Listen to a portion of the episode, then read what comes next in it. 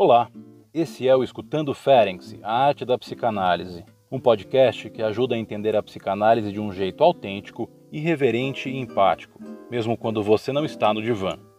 Com episódios semanais, diferentes analistas do Grupo Brasileiro de Pesquisa Sando Ferenc apresentam e discutem o pensamento desse ilustre pioneiro da psicanálise. Coloque seus fones de ouvido e seja bem-vindo. Olá, eu sou Alexandre Jordão. Eu vou discutir com vocês hoje um texto de 1926 de Sandor Ferenczi, cujo título é O Problema da Afirmação do Desprazer, Progressos no Conhecimento do Sentido de Realidade. Eu sou psicanalista, sou presidente da Sociedade de Psicanálise da cidade do Rio de Janeiro, SPCRJ, Sou doutor em teoria psicanalítica pela UFRJ, autor do livro Narcisismo, do Ressentimento à Certeza de Si e membro do Grupo Brasileiro de Pesquisa Sando Ferenzi. Esse texto de 26, ele serve primordialmente para discutir dois aspectos fundamentais da contribuição do Ferenzi. O primeiro aspecto é a aproximação dele com Freud, o apreço dele pelas ideias freudianas e o quanto ele, no fundo, é fiel a essas ideias. Esse texto demonstra muito bem como é que Ferenzi, no fundo, se vê sempre estimulado pelas novidades freudianas e produz a partir disso. E é aí que está a originalidade dele, de sempre tomar o Freud como estímulo, como ponto de partida para suas próprias formulações. Esse é um texto que trata da questão do contato do ser humano com a realidade e do quanto, no fundo, esse contato é sempre precário e hesitante e muitas vezes deficiente. Isso comum tanto a Ferenczi quanto a Freud, mas nesse momento em particular, esse texto tem dois outros estímulos específicos. Um deles, o texto da negação do Freud, publicado um ano antes, e um outro texto do próprio Ferenczi, também publicado um ano antes, que é o texto da Thalassia. Thalassia, que é uma tentativa, segundo ele próprio, da construção de uma bioanálise, não é? Ou como diz o Nicolas Abraham na introdução à edição francesa do Thalassa, é levar o método psicanalítico às últimas consequências, aplicar esse método de investigação da realidade até a paleontologia, até as origens da vida. O tema nos interessa particularmente, o tema do contato com a realidade, no momento em que a gente vive tempos de pós-verdade, de fake news, de negacionismos, de terraplanismo. Ou seja, aparentemente nós nunca tivemos um contato com a realidade tão precário e tão permeado por ideias delirantes. É claro que aqui em Freud e Ferenczi o que a gente vai ver, é isso que eu pretendo discutir mais a fundo, é que no fundo sempre foi assim e o que a gente vive hoje não é novidade nenhuma. Com isso, não quero dizer que não haja singularidade na maneira como isso se apresenta hoje, mas sim que o fenômeno em si não é novo, sempre esteve presente e nos acompanha a todos enquanto sujeitos. Como o título já deixa claro, Ferenczi prefere discutir a questão da afirmação do desprazer, ou seja, uma constatação do próprio Freud, quando fala em princípio da realidade, que no fundo seria um princípio da afirmação do desprazer por oposição ao princípio do prazer. Ferenczi prefere sempre essa outra alcunha, afirmação do desprazer, para enfatizar exatamente essa indisponibilidade do sujeito em relação à plena aceitação da realidade, uma certa indisposição.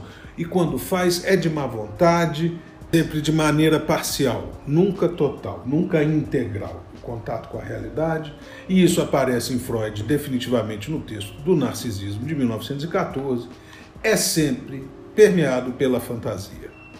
Ferenczi já tinha tratado desse tema antes, em 1913, num outro texto extraordinário, O Desenvolvimento do Sentido de Realidade e Seus Estádios, quase um prólogo do texto freudiano do narcisismo que vai sair no ano seguinte.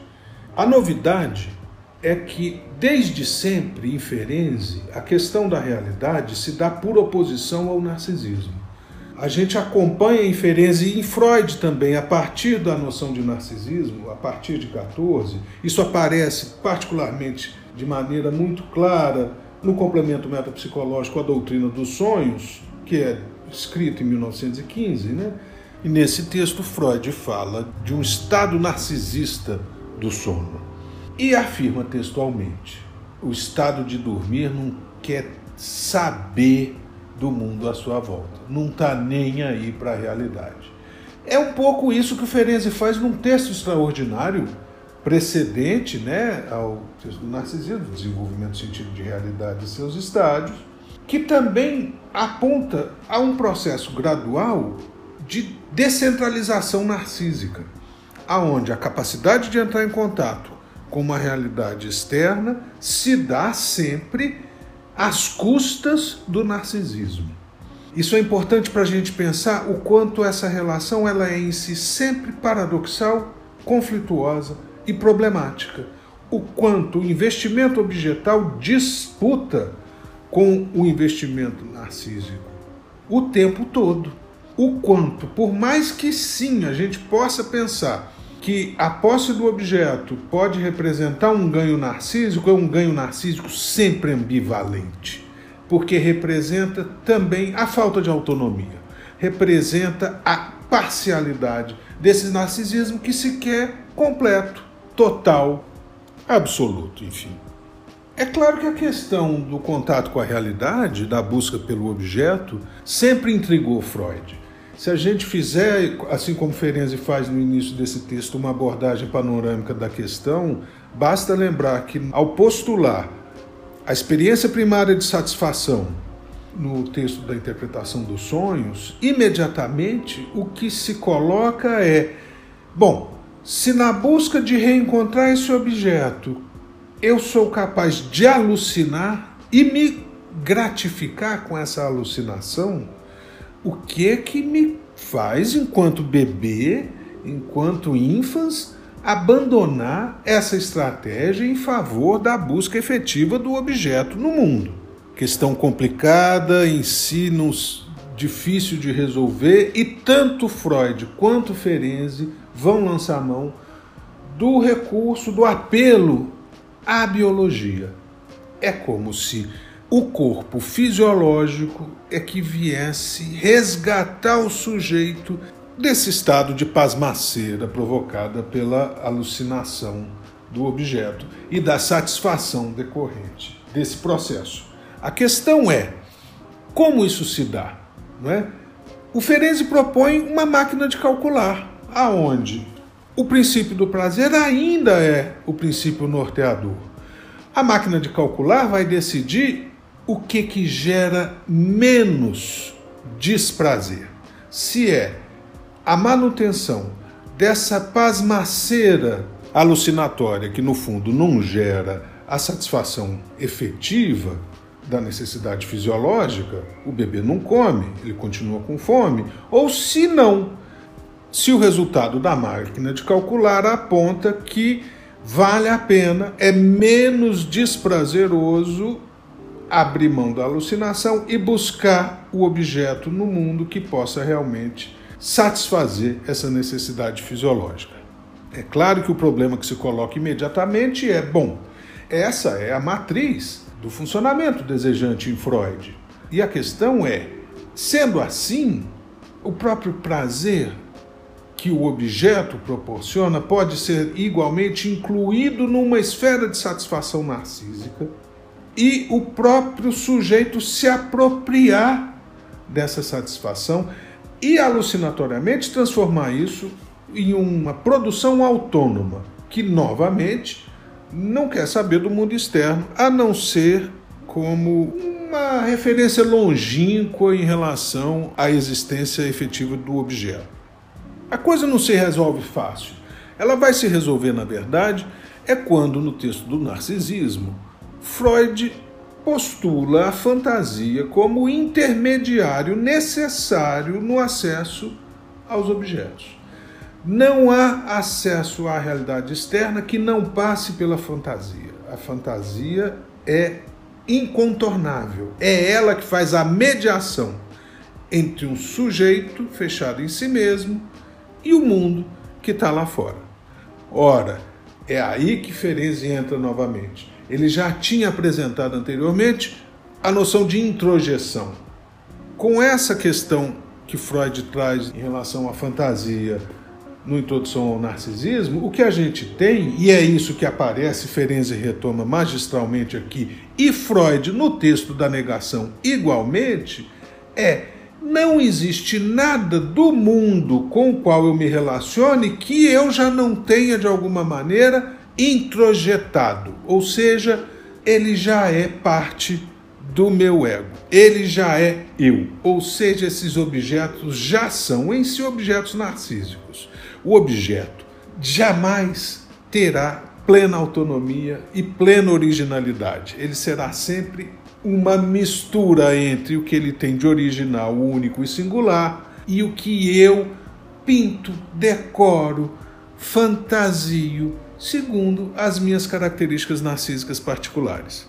Freud ilustra isso de maneira bem simples no texto do Narcisismo, a partir de três abordagens diferentes, uma das quais é o amor, o apaixonamento.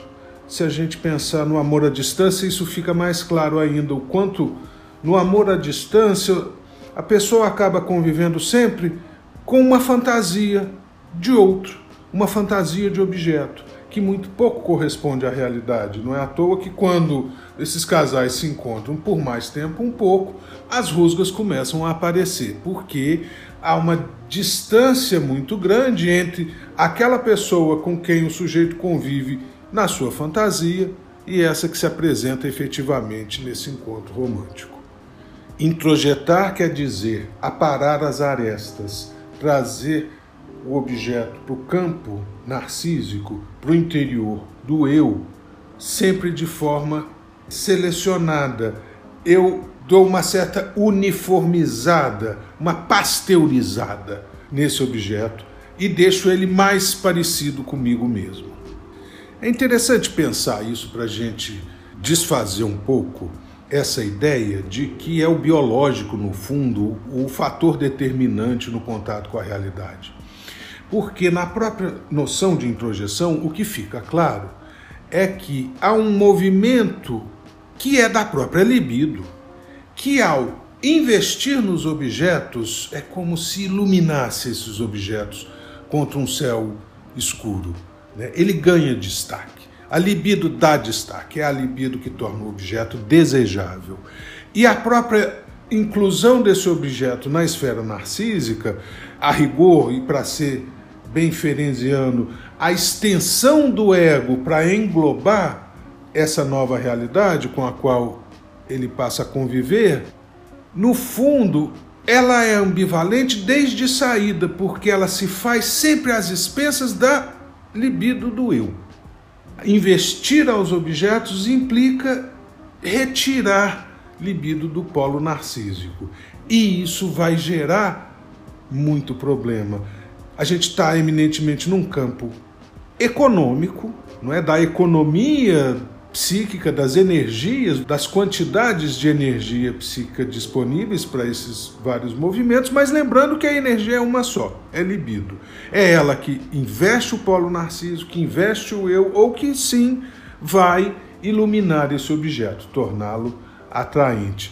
Essa é uma disputa que igualmente estará sempre presente e que ganha uma nova roupagem com a segunda teoria pulsional freudiana.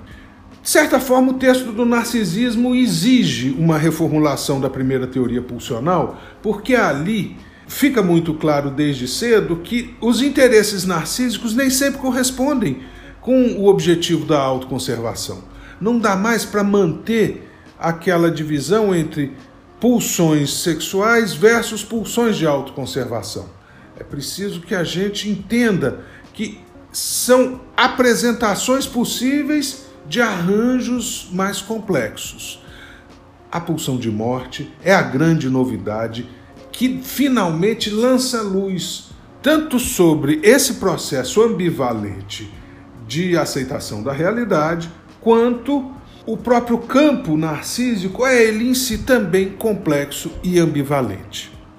No problema da afirmação do desprazer, Ferenzi pensa, retoma aquela cena mítica da primeira mamada, seguida de novo nova fome, nova emergência de impulsos desejantes em que busca se reencontrar o objeto que não se apresenta imediatamente. Essa frustração causa raiva.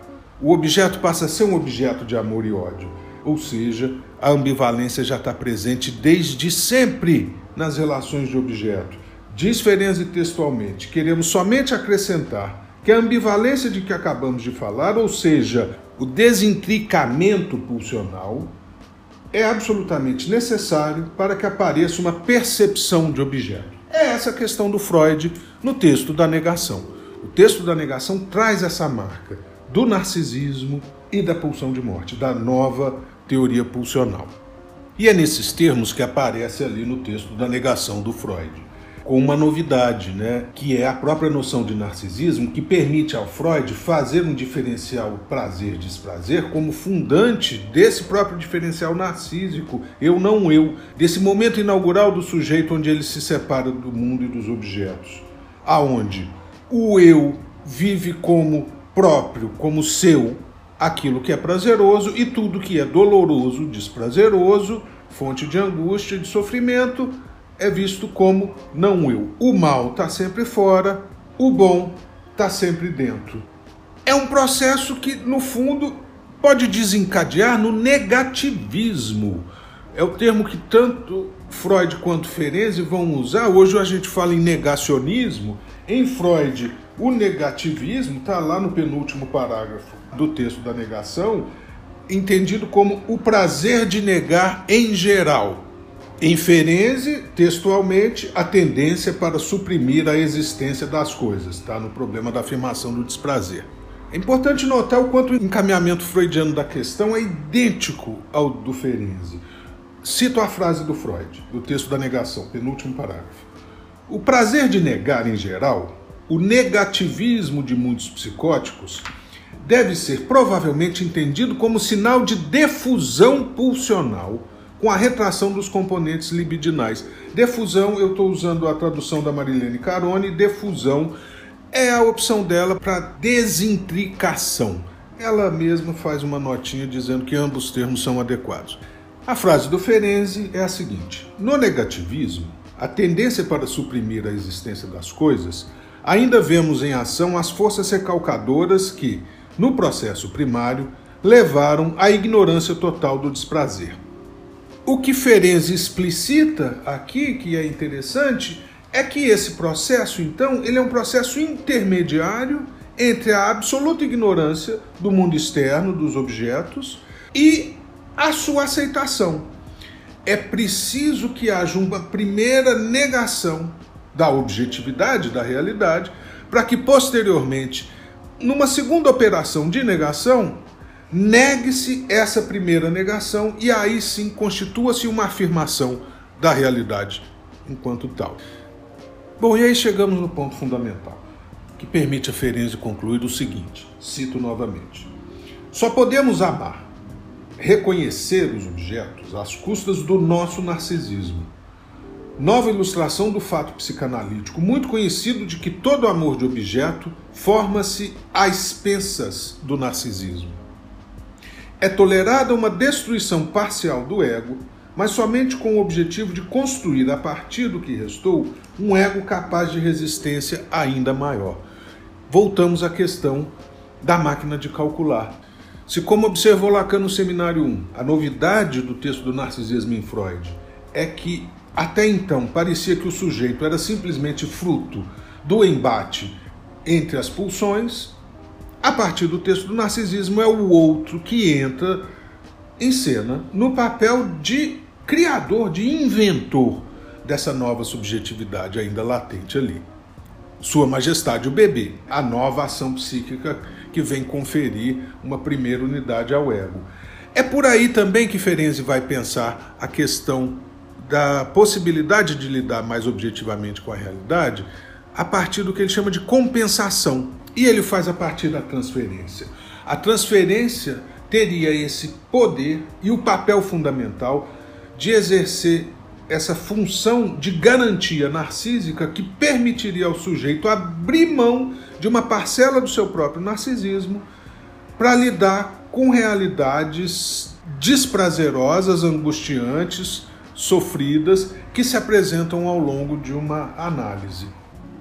Ou seja, é no campo afetivo. E a questão é: a objetividade só é possível a partir da disposição do próprio sujeito em abrir mão de parcelas do seu próprio narcisismo para alcançar algo da ordem de uma objetividade. A questão que se coloca então para a gente na atualidade é o que está acontecendo, que a gente parece cada vez menos disposto, nós enquanto sociedade, mas indivíduos particulares também, a abrir mão de parcelas do nosso narcisismo em razão da objetividade. Um padrão em que a própria desintricação pulsional se torna parcial e seus alcances ou suas consequências também são parcializadas. O contato com a realidade sempre precarizado em favor de ganhos narcísicos imaginários daí decorrentes. É isso. Semana que vem, um novo podcast. Um abraço a todos.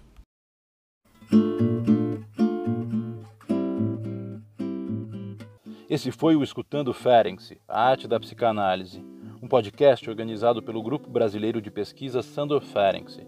Os episódios do Escutando Ferenc são publicados toda sexta-feira. E para quem quiser saber mais sobre o nosso grupo e atividades, estamos também no YouTube e no Instagram. Até a próxima semana!